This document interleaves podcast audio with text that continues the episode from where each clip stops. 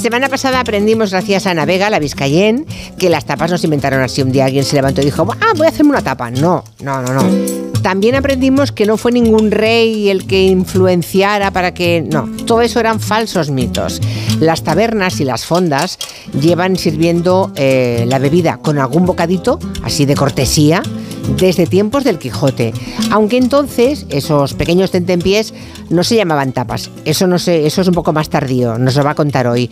En aquella época le llamaban eh, incitativos, abrebocas, friolerillas. Qué bonito. Ana Vega, buenas tardes. ¿Verdad? Son unos nombres como muy románticos. Sí. ¿Quiere usted una friolerilla? Ahora le dices eso a alguien. Un incitativo. ¿Quiere usted un llamativo? Qué bonitos nombres para la tapa. Bueno, enseguida sabremos cuándo y cómo recibieron el nombre que ahora usamos para la tapa, que nos parece imposible que alguna vez pudiera ser llamada de otra forma, pero no, eso es reciente. Eh, hoy Ana nos trae el segundo capítulo de la historia y mientras ella nos cuenta, podrían ustedes aprovechar, pero darse prisa, ¿eh? porque tenemos solamente un cuarto de hora.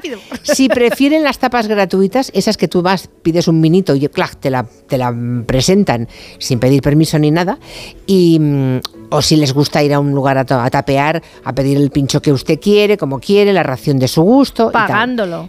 Pagándolo, claro. Bueno, en Cataluña no hay opción, aquí no hay tapa gratis. O sea, en Bilbao tampoco hay. Ya, los que vivimos en Cataluña, ni una sola tapa gratis. Bueno, si alguien hay por ahí. Nada, nada. Bueno, a veces, sí, a veces te pueden poner una. En según qué lugares, pero tiene que ser un lugar caro. Igual te ponen un, un platito con cacahuetes. Pero ¿sabes qué pasa, Ana? Que no están buenos. No, no, verás, verás, que yo una vez leí y lo conté por la radio que habían analizado los cacahuetes que, están en bols en todas partes, en, algunas zonas, en pubs y demás, que los habían analizado y todos esos cacahuetes tenían restos fecales. ¿Qué?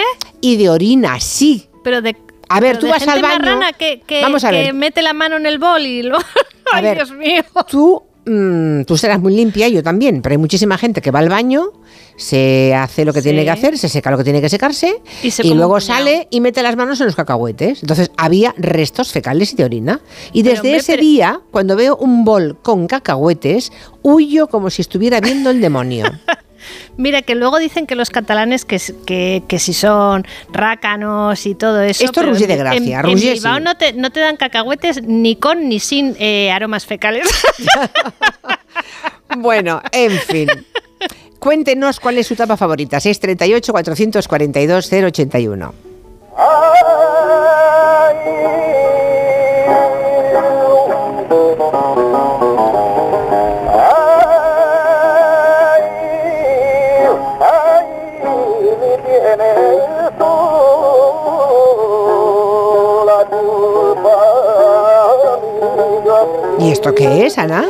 Bueno, este es un cantaor que se llamaba, o le llamaban más bien el mochuelo. Sí. Y, eh, a ver, se oye un poco de manera regulera, ¿vale? Pero lo que acabamos de escuchar es una de las primeras grabaciones conocidas de flamenco, hecha en torno al año 1900. Imaginaos, y nosotros aquí escuchándolo 124 años después. bueno, pues para que os hagáis a la idea de mm. cuando se empieza a poner de moda un poco la música flamenca y empiezan a hacerse estas grabaciones, muy poquito después, es a principios del siglo XX, se pone de moda en toda España un tipo muy particular de establecimiento hostelero.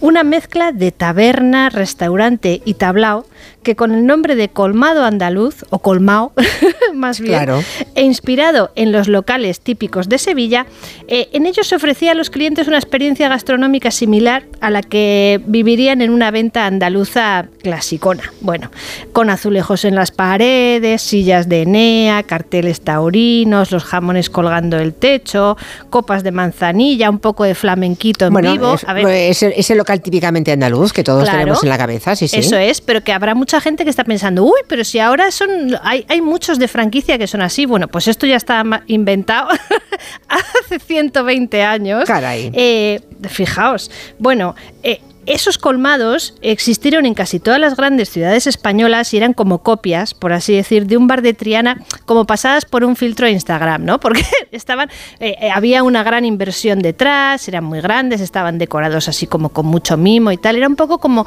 como un rollo tipismo andaluz, no sé, como estilizado, ¿vale? Vale, o sea, bien, ya, ya. no, era, no era del todo auténtico, pero bueno, va estaba bien. Era un poco folclórico. Bueno, bueno pues ahora proliferan ese tipo de locales, ahora sí que se ponen modernos y le dan un toque. Ahora sí, en todas las esquinas hay un, uh, un intento de hacer el típico colmado andaluz. Sí, sí. Eso es, con sus, con sus azulejos maravillosos. bueno, pues este tipo de locales eh, estaban inspirados en, en, en, establecimientos auténticos y tan famosos como, por ejemplo, el Ventorrillo del Chato, que todavía existe en Cádiz, o las sevillanas Venta Antequera o la Venta de Eritaña que donde, eh, es donde conté la semana pasada que ya en 1904 en esta venta de Eritaña, que estaba en Sevilla, se ofrecían chatos de vino cubiertos con una cosa que llamaban tapadera. Ah, amigo. Una, loncha de Ay, que lo veo, lo veo, lo veo venir.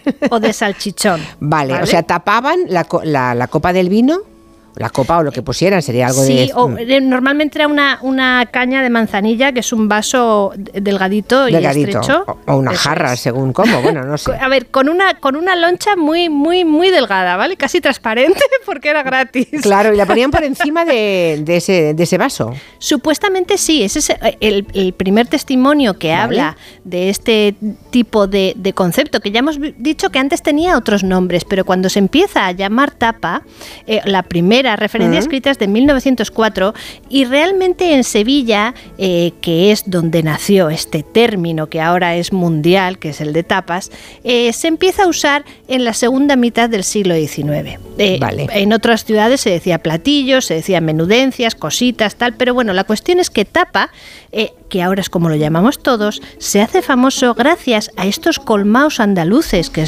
acabamos de mencionar, que, por así decir, exportan no solamente la idea de, la tapa típica andaluza, que podrían ser los calamares fritos, el pescadito frito también, los huevos a la flamenca, el jamoncito, todas estas cosas que eran normales en los, en los bares y tabernas de Sevilla, y además exportan la denominación. Por eso, primero en Madrid y en otros lugares de España se empieza a decir tapa y también tapaera, lo que pasa es que luego al final todo el mundo decía tapa porque es más cortito. O sea, de tapadera o tapaera, ponme ahí la tapaera, se queda en tapa. Bueno, por economía lingüística que se llama. Muy bien. En, en, 1904, por ejemplo, ya hay bares, hay dos bares en Santander, que fijaos que está lejos de Sevilla, que se llamaban uno La Flamenca y otro Los Andaluces, creo, y ahí ya anunciaban en prensa, en, la prensa cántabra, las tapas gratis. Anda. esto estamos diciendo que en torno 1904. O sea, a principios del siglo XX, ¿está bien? Eso es. O sea, se cruzaron ya, se cruzó la moda ya toda la península y se fue al norte. A ver, fue, fue poco a poco. A veces al principio había que explicar eh, a qué se refería. No todo el mundo entendía la palabra a la primera, ¿no? Porque era una especie como de, de bueno, de jerga o, de. Bueno, claro, es que ahora lo damos por hecho, pero si nunca habías oído la palabra tapa, te decían tapa y ¿qué, tapa qué? ¿Qué, tapa? ¿La tapa, de los sesos o qué? Claro, claro, claro.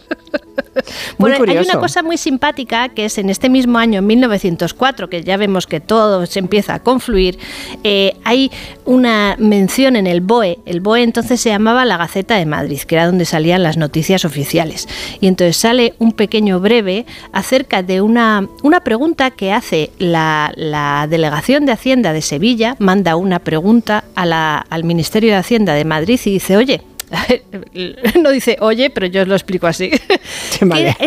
Era, una cuestión acerca de si eh, esta, estos obsequios, digamos, comestibles que se hacían en las ventas y tabernas y demás, estaban sujetos a tributación porque las bebidas por supuesto que lo estaban, pero como esto era supuestamente gratis, entonces hay una, una frase que dice, el regalo de pequeñas cantidades de salchichón, jamón, etcétera, está establecido como costumbre inveterada en esta ciudad. Entonces no sabemos cómo de inveterada era la costumbre, pero sí que hace ya 120 años se consideraba que era una tradición típica de Sevilla lo de, lo de dar estos Ahora, me parece muy fuerte que, la, que los funcionarios de la Hacienda... Em, preguntarán si esa tapa tan delgadita, si ese trocito de chorizo tan delgadito, eh, estaba sujeto ¿no? a tributación, en fin. Por si acaso, dice, nos vamos a cubrir las espaldas. el ministerio les dio la razón, les dijo, no, no hace falta que mm. lo tributen. El caso es que hoy todo el mundo le llama tapa, no solamente en España, en el mundo mundial, en todo el planeta, se le llama tapa a la tapa. Eso es, y hay, una cosa muy graciosa que igual pensamos que esto de que los, las tapas se hayan puesto de moda es algo como muy, muy reciente. Ya había bares que anunciaban tapas con esta palabra en los años 50 y 60 en Nueva York. Eh, bares que otra semana me lo apunto para hablar de esto, pero hubo un, barrio maravilloso en Nueva York, en Manhattan, que se llamaba Little Spain o Pequeña España, y allí había un montón de bares y de restaurantes eh, de nuestra gastronomía que obviamente también ofrecían tapas. Así que es, y luego el gusto, su difusión es antigua. Y luego eh, dice Ana Vega que el gusto por el tapeo, sobre todo, se asienta y se acentúa después de la guerra civil, ¿no?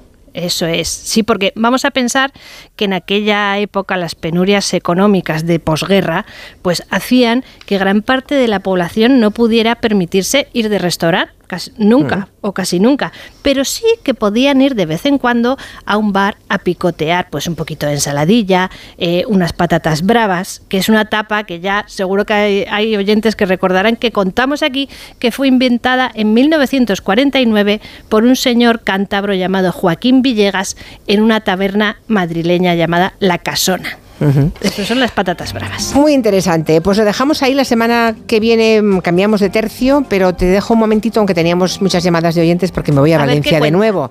Me voy a Valencia de nuevo. Los oyentes también los podremos escuchar la semana que viene, Ana. Vale. Gracias, un abrazo.